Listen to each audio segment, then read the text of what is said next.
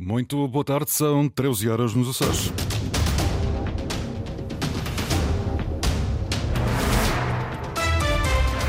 Vamos conhecer os títulos desta edição.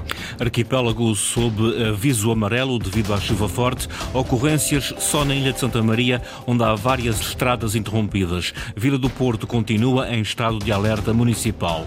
Sem relação com este mau tempo, continuam em paradeiro incerto os dois turistas desaparecidos em São Miguel e em São Jorge. No desporto, o Rabo de Peixe empatou uma bola com o Peniche. Foi esta manhã, em jogo antecipado da oitava jornada da Série C do Campeonato de Portugal. A esta hora, 23 graus na Horta, Santa Cruz das Flores, Angra do Heroísmo e Ponte Delgada. Avançamos agora com as notícias da região, edição às 13 horas, com o jornalista Sais Fortado.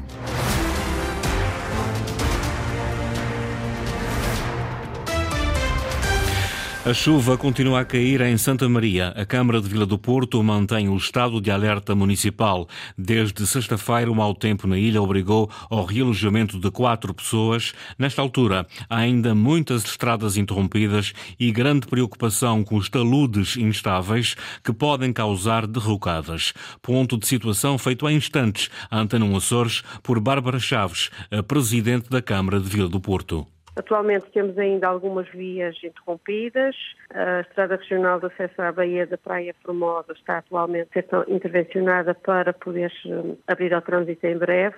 No entanto, ainda está interrompida. As pessoas estão, podem fazer o acesso através do caminho velho da praia, um, mas sempre com alguma precaução, porque também no dia de ontem esse mesmo acesso também esteve interrompido devido ao galgamento da Ribeira da Praia, junto ao castelo.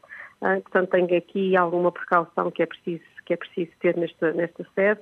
Também temos o caminho municipal da Almagrinha, em Santo Espírito, que continua fechado ao trânsito devido às chuvas, já estava fechado devido às chuvas do dia 1 de outubro e teve de continuar, tendo em conta o continuar eh, as ocorrências relativas ao deslizamento de taludes também nessa zona.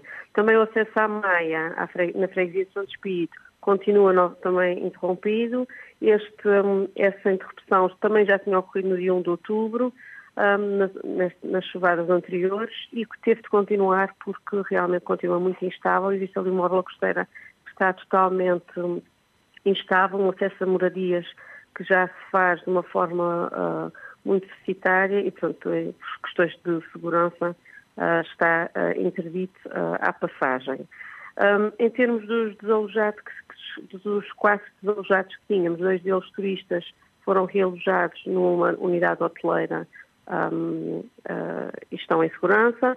Uh, os outros dois continuam realojados numa casa de acolhimento, disponibilizada pelo ISA, e lá continuarão durante algum tempo até que a sua habitação seja, seja reabilitada. Qual é a sua principal preocupação a partir de agora? Bom, a partir de agora o que me preocupa é mesmo a circulação rodoviária. Existe muita estabilidade de, de taludes, um, taludes que uh, estão muito saturados, as terras, nossas terras estão muito saturadas estão a deslizar. Existe sempre uma derrocada, um cair de, pedras, um alimento de alguns detritos, portanto é, é, é, necessário que as pessoas mantenham a precaução ao nível da, da circulação rodoviária.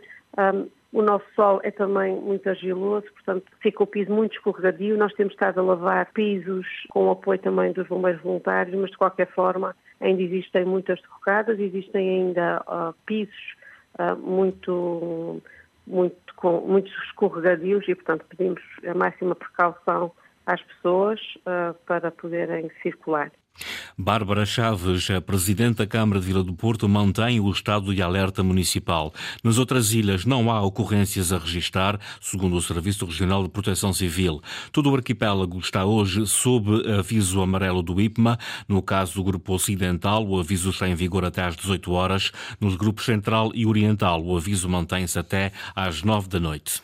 Continuam em paradeiro incerto os dois turistas desaparecidos em São Miguel e em São Jorge.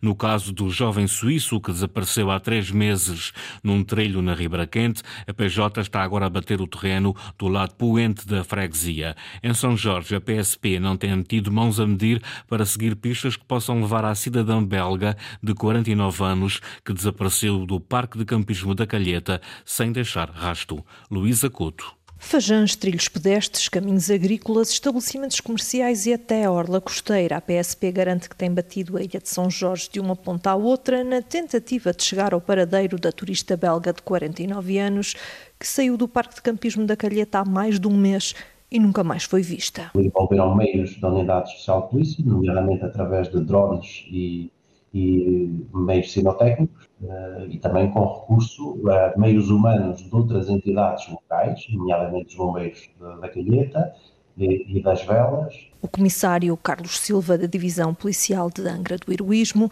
entretanto, a PSP continua a seguir todas as pistas que lhe chegam. O sinal do telemóvel da mulher já foi analisado. Só que há uma certa limitação na, na, na localização celular. A, triangulação, face às características arquipelágicas e às localizações das antenas, limita, não dá uma informação precisa. Pode dar uma área de quilómetros ou, inclusive, a ilha completa. Mesmo assim, a PSP assegura que continua a bater o terreno, mesmo estará a fazer a Polícia Judiciária na ilha de São Miguel, onde há quase três meses se espera por notícias do paradeiro de um outro turista, um jovem de 27 anos, que se terá perdido num trilho na Ribeira Quenta, 15 de julho. Fonte ligada à investigação explicou à Antena 1 Açores que prosseguem as incursões no terreno, agora a poente da freguesia.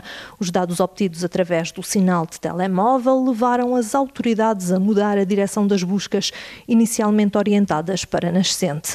Isto de acordo com as indicações que o jovem teria dado à mãe antes de ficar sem bateria. A MEU é a primeira operadora a desligar o serviço 3G nos Açores. Acontece a 31 deste mês. Também a NOS e a Vodafone já anunciaram a descontinuação deste serviço, mas só no próximo ano. Para a ANACOM, a Autoridade Nacional de Comunicações, ao desligar a tecnologia 3G, as operadoras devem cautelar a qualidade do serviço que prestam. Linda Luz. A 31 de outubro, a Mel desliga a rede 3G no arquipélago. Seguem-se as outras operadoras, Nós e Vodafone, ainda sem data marcada. Um processo que decorre a nível nacional e até europeu, explica Hilda Matos, porta-voz da ANACOM, a Autoridade Nacional de Comunicações. Este desligamento da rede 3G também não tem que ser visto como uma, eh, como uma coisa má, como algo que é mau para o setor das eh, telecomunicações.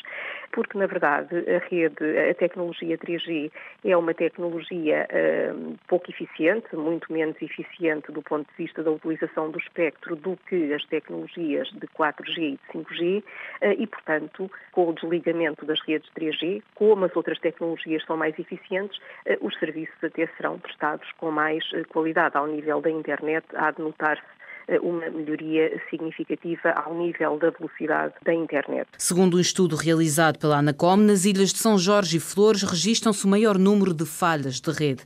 Concentrar a tecnologia no 4 e 5G pode ser uma oportunidade. Mesmo assim, diz Hilda Matos, as operadoras têm de assegurar a qualidade do serviço. Não significa que vá haver uma redução de cobertura por esse efeito se tal acontecer, obviamente que essa situação terá que ser acautelada não é? e compensada para que eh, o processo aconteça de facto sem dano para as populações e para os consumidores. A rede 3G tem os dias contados nos Açores. A expectativa é que esta seja uma oportunidade das redes 4 e 5G terem melhor qualidade.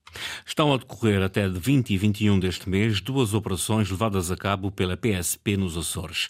Há várias fiscalizações em curso no combate à criminalidade automóvel. A polícia voltou também às escolas com ações de sensibilização sobre bullying. Ana Leal Pereira. A campanha Bullying é para fracos abrange toda a comunidade escolar. A Polícia de Segurança Pública vai às escolas com ações de sensibilização sobre esta forma de violência, que, segundo a PSP, é mais expressiva no início do ano letivo. Normalmente, todos os anos letivos, o primeiro trimestre atinge uns números mais fortes do que é normal no resto dos trimestres. Os alunos vêm de férias e começa alguns casos de bullying. Não temos números muito consideráveis.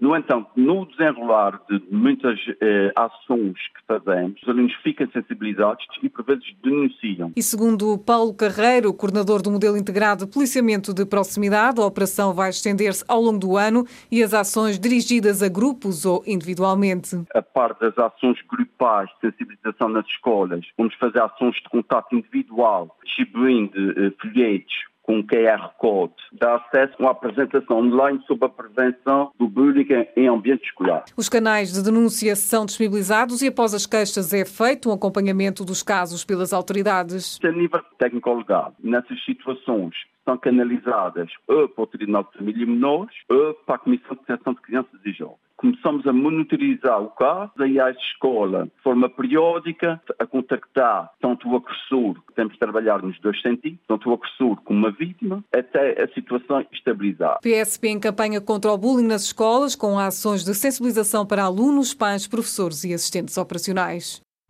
Outra operação em curso da PSP, a Jet Mobile 6, para o combate da criminalidade automóvel. Estão a ser efetuadas várias ações de fiscalização rodoviária, a lojas de peças em segunda mão e a policiamento de proximidade, explica Paulo Carreiro, o coordenador do modelo integrado de policiamento de proximidade são direcionadas para aquele combate da criminalidade automóvel, eh, ou seja, furtos de peças ou acessórios, eh, furtos de combustível, são tudo atos criminais que eh, aqui na nossa ilha já há algum número de certa forma apontável. Vai ser através de operações de fiscalização rodoviária, também no mesmo sentido será feita às lojas de peças em segunda mão. Também temos um policiamento de proximidade junto de postos de abastecimentos de combustíveis, estabelecimentos de compra e venda de metais preciosos, e como não poderia deixar de ser, eh, junto das zonas consideradas de diversão noturna. A operação da PSP Jad Mobile vai decorrer até ao próximo dia 20 de outubro. Campanha de promoção dos museus açorianos vence Prémio Património Ibérico 2023. A campanha, designada A Inspiração é de quem me procura e cada museu açoriano tem a sua, da Direção Regional de Assuntos Culturais dos Açores. Venceu o prémio por escolha direta do Júri Internacional e atribuído no âmbito da Bienal Ibérica do Património, que termina hoje em em Angra do Heroísmo. O júri considerou o projeto vencedor um inovador e surpreendente mecanismo de comunicação especialmente eficaz para com um público jovem e um bom exemplo de que engloba igualmente o touring, as tecnologias e as parcerias para uma apropriação do património cultural. Nesta segunda edição do prémio, candidataram-se 83 projetos de 69 entidades portuguesas e espanholas. O Governo Regional está a preparar novas rotas turísticas como forma de combate à sazonalidade do setor. A rota industrial, que irá reunir fábricas e indústrias de toda a região, arranca já em 2024. Anúncio feito pela secretária regional Berta Cabral durante a assinatura da colaboração que colocou sete espaços açorianos na rede nacional de turismo industrial. Eduardo Mendes.